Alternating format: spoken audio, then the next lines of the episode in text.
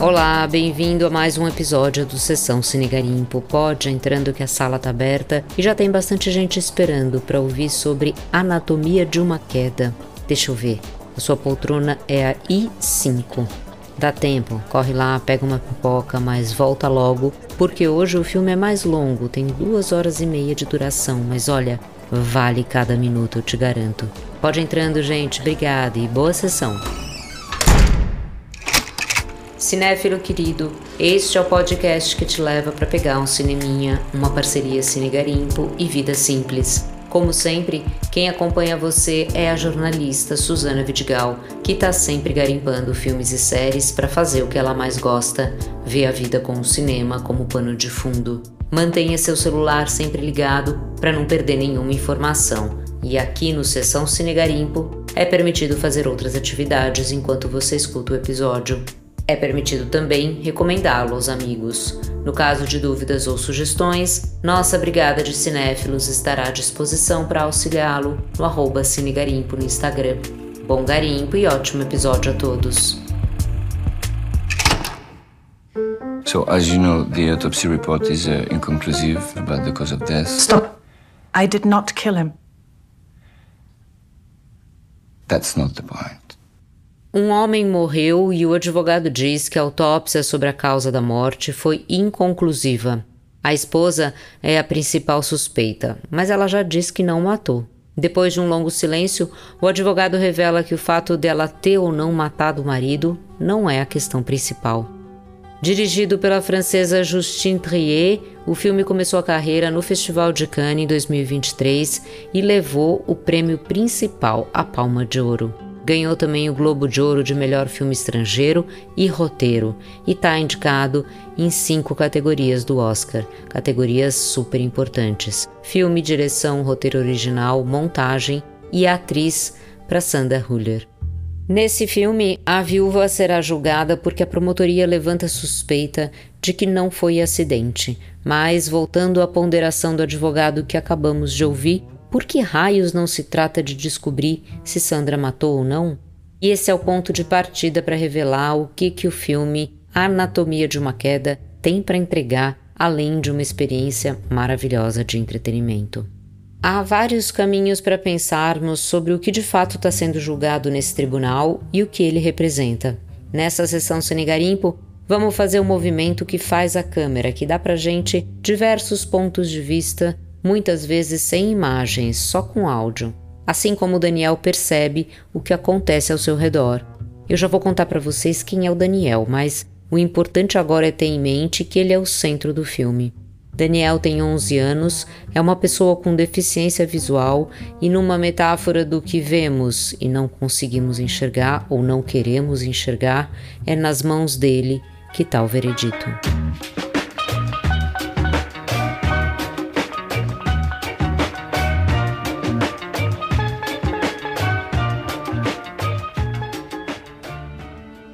Samuel e Sandra moram num chalé nos Alpes franceses há aproximadamente dois anos.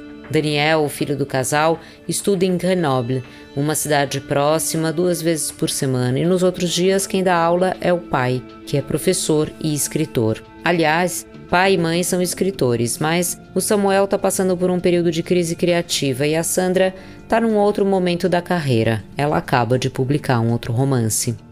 O filme começa com Sandra justamente dando entrevista a uma estudante que quer saber mais sobre a sua obra, sua carreira. O Samuel, nesse momento, está reformando o sótão e ouvindo música bem alta.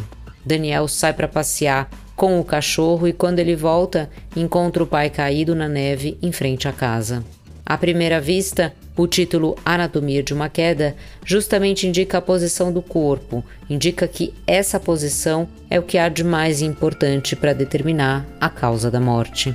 É preciso entender como foi a queda, como o corpo foi parar naquele lugar e o que causou a lesão na cabeça, considerando duas opções: ou ele se jogou ou ele foi empurrado do terceiro andar. Mas essa é só a primeira camada, e da maneira com que o roteiro foi escrito, é impossível ficar só nela.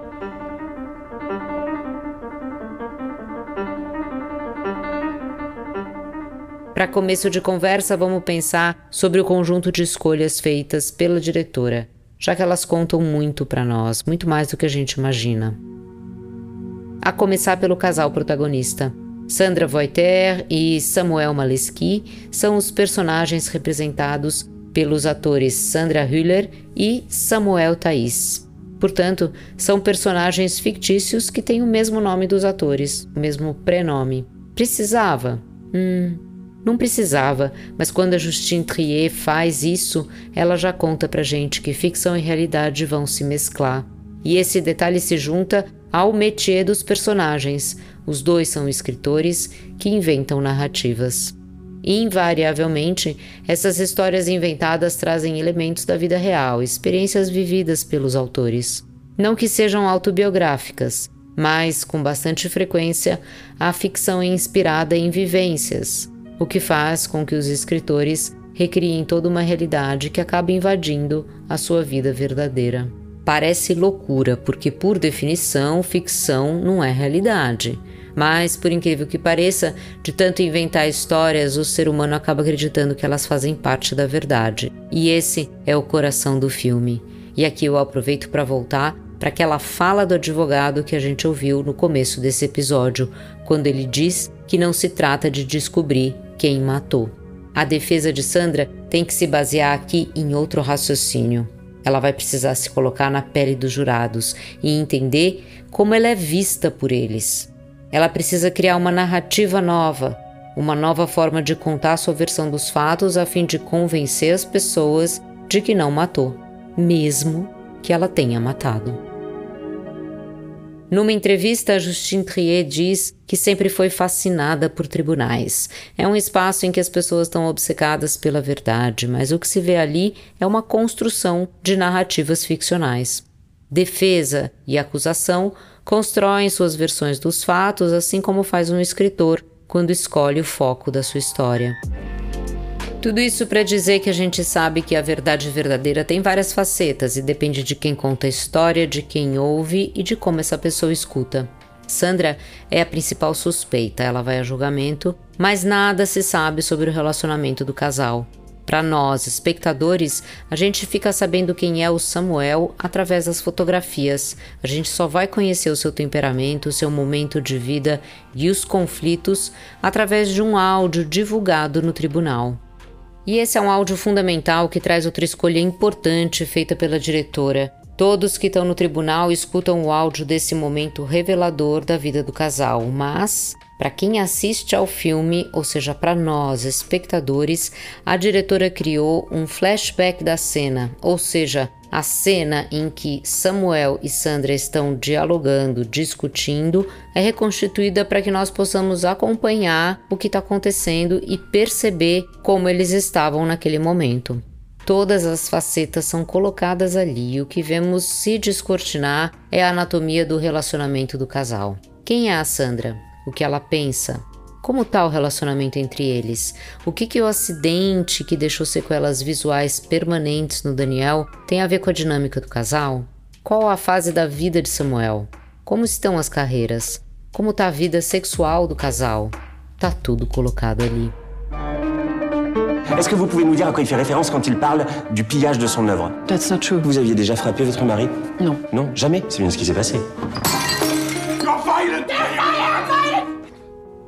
A tensão aumenta nesse momento e fica ainda mais difícil ler a personagem da Sandra. Mas não é só isso. O Daniel tem uma maturidade precoce e ele escolhe assistir à sessão do tribunal desse dia específico e também vai se dar conta de como era a relação entre os pais através deste áudio que é revelado ali. O Daniel é cego e, portanto, a audição é o seu principal recurso para entendimento de mundo. A Justine Trier conta que enquanto escrevia o roteiro, a sua filha tinha aproximadamente a idade do Daniel. E ela ficou se perguntando o que, que a filha pensava sobre a mãe, se acreditava nela, se confiava nela. Afinal de contas, o que, que os filhos sabem sobre a intimidade dos pais quando eles não estão exercendo o papel da parentalidade?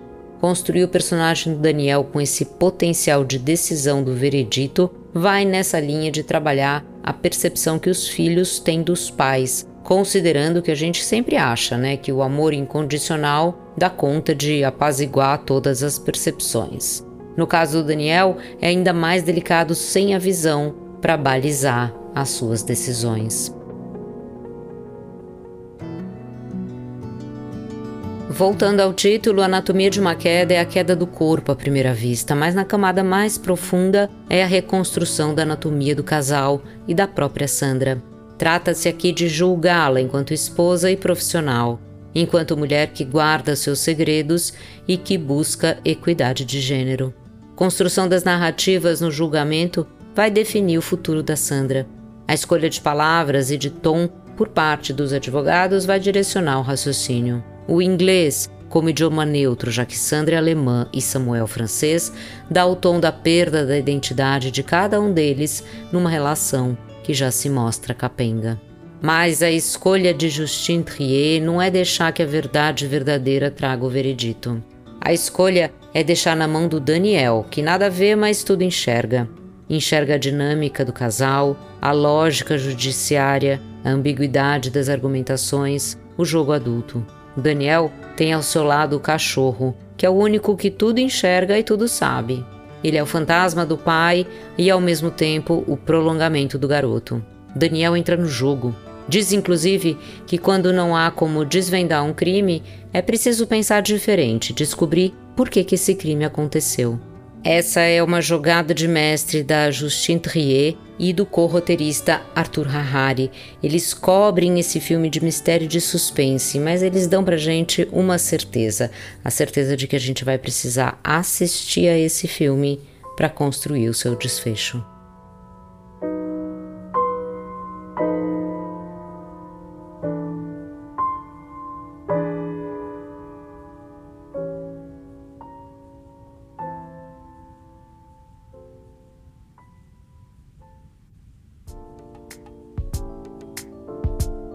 Agora que os pontos de atenção foram lançados, o convite é para você assistir ao filme sem pré-julgamentos. É um exercício difícil, eu sei, a gente julga previamente tudo nessa vida.